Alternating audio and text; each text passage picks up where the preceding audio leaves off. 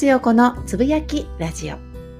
この放送では私松陽子の知識や経験をもとに日常の生活の出来事だったり考えをシェアしたりフォロワーさんからのご質問にお答えしながらリスナーの皆さんと新たな気づきを共有していきます。皆さんいかがお過ごしですか？インナービューティーインストラクターの松陽子です。私は普段ボディワークやボディワーカーの養成育成講座セミナーイベントなどの講師そして心理カウンセラーやヒーラーなどをしています。さて今週末、えー、私が始めました松陽子のしゃべり方伝え方講座。これは公式 LINE のフォロワーさんからのご質問によってできた講座です。今まで私が3年間やってきた、えー、ラジオのパーソナリティの経験だったりあとはもう10年ほどやっています講座やセミナーなどの講師の経験を踏まえると同時に心理カウンセラーとして、えー、お客様とね向き合っていく中で必要なものをエッセンスとして入れた1時間の講座になります。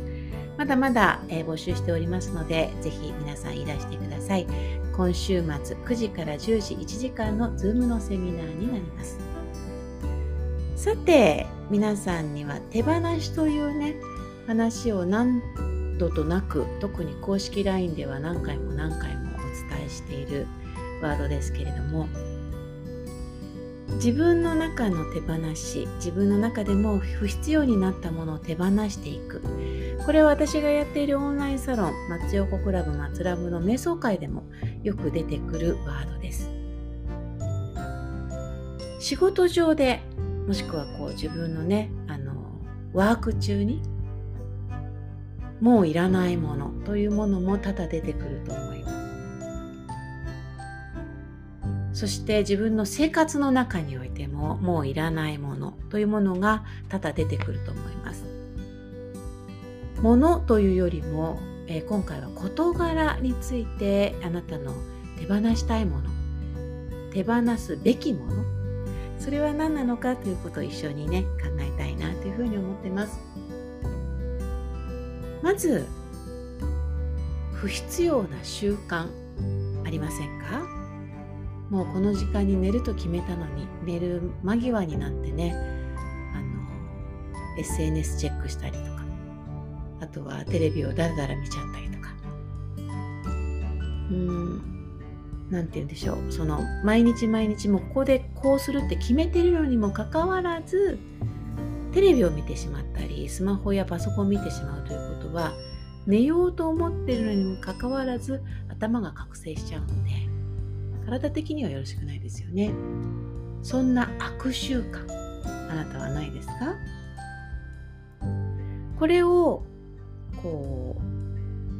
取り除くためにすごく効果的だなと思うのが物理的に場所を変えるということ。旅行するというものもそうですし、えっと、夜寝る前のに過ごす部屋を変えるとかなんかそういうように場を変えるということでその習慣が取れたりします。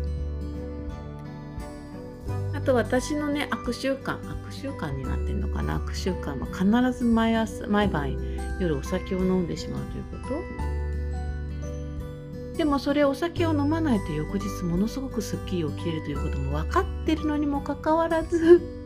飲んでるっていうのはどういうことなのかなっていうことをちょっと自問自答してみる。こんな時間を作るということも大切かもしれませんね。次になんとなくただやっていること？ありませんか？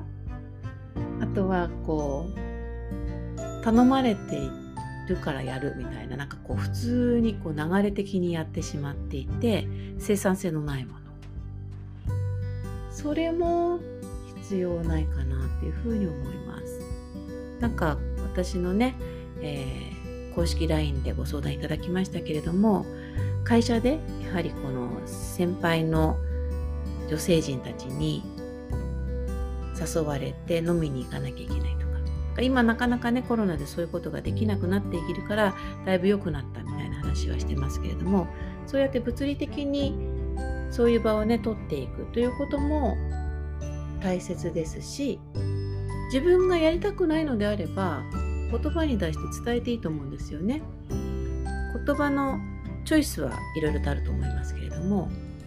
自分のエネルギーがそっちに行ってないのにそれするっていうことはエネルギー滞りますからねこは、えー、しっかりと自分のやりたいことやるべきことを自分にしっかりと持ってそして不必要なものはきちんといらないということを声に出すということも大切なんじゃないかなというふうに思います。他には仕事ではよく私が思うのが私がしなくてもいいこと。私がしなくてもいいことを数年前まで私がしていました。ただそれってやっぱりそれこそ生産性が、え伴わないというか時間のロスばかりかかってしまうということが分かり私がやらなくてもいいことは他の人に頼むようにしましたそうすると自分のスペースができるのでもっと違うことができたりしますよね。そんなこともちょっと考えて手放したいものというものの一つとして考えるものなのかなというふうに思ったりします。あとこれも何回か、えー、LINE で伝えていますけれどもこうやりたいなやりたいなやろうと思ってもなかなかやってないものって実はもう本当の魂の部分ではやらなくていいものかもしれません。一回それを手放してでやっぱりやりたいなと思ったらきっと戻ってきますのでそこのところは一度も